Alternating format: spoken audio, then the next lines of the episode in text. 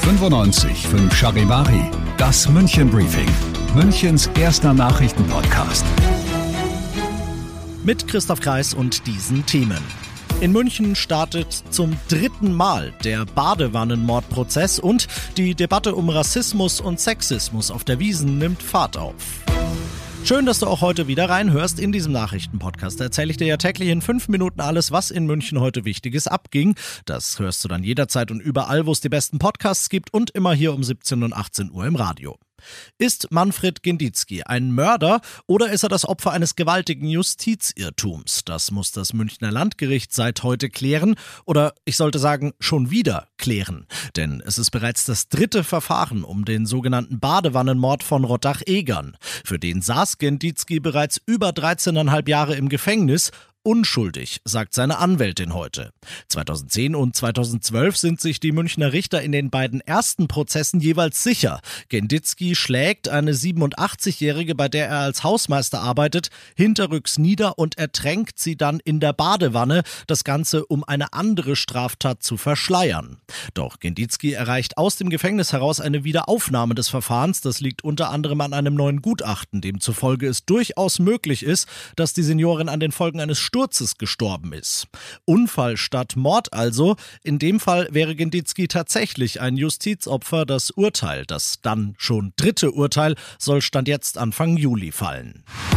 Mei, das ist halt Tradition, das war ja schon immer so. Das ist Kunstfreiheit, sagen die einen. Das ist beleidigend, das ist völlig aus der Zeit gefallen, das ist sexistisch und rassistisch und hat auf der Wiesen nix verloren, sagen die anderen. Seit Tagen wird in München über Problem Seit Tagen wird in München über problematische Motive diskutiert, die auf Fahrgeschäften auf der Wiesen zu sehen sind. Auf einigen wenigen Fahrgeschäften, das muss man dazu sagen.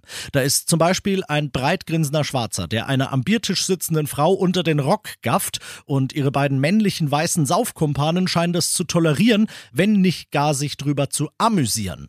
Der Migrationsbeirat der Stadt München ist empört. Wie soll die Wiesen so ein Volksfest sein, auf dem sich alle wohlfühlen können, fragt das Gremium. Und Katrin Katrin Habenschaden sagt, als Münchner Bürgermeisterin, aber auch als Mutter will ich nicht, dass die sexuelle Belästigung von Mädchen und Frauen zur Kunst verklärt wird. Sie schlägt deshalb vor, die Stadt München könnte ja allen Schaustellern, die ihre Fahrgeschäfte umpinseln, finanziell unter die Arme greifen. Ein Vorschlag, den ich persönlich sehr vernünftig finde. Aber was denkst du? Haben solche Motive auf der Wiesen aus Traditionsgründen noch ihre Daseinsberechtigung oder ist es Zeit, dass die wirklich wegkommen? Stimm jetzt ab auf der Charivari Facebook-Seite. Seite. Du bist mittendrin im München Briefing und du kennst es ja nicht anders. Nach den ersten München-Themen schauen wir, was war in Deutschland und der Welt heute wichtig. Die Deutsche Bahn hat die dritte Verhandlungsrunde heute eigenmächtig für beendet erklärt.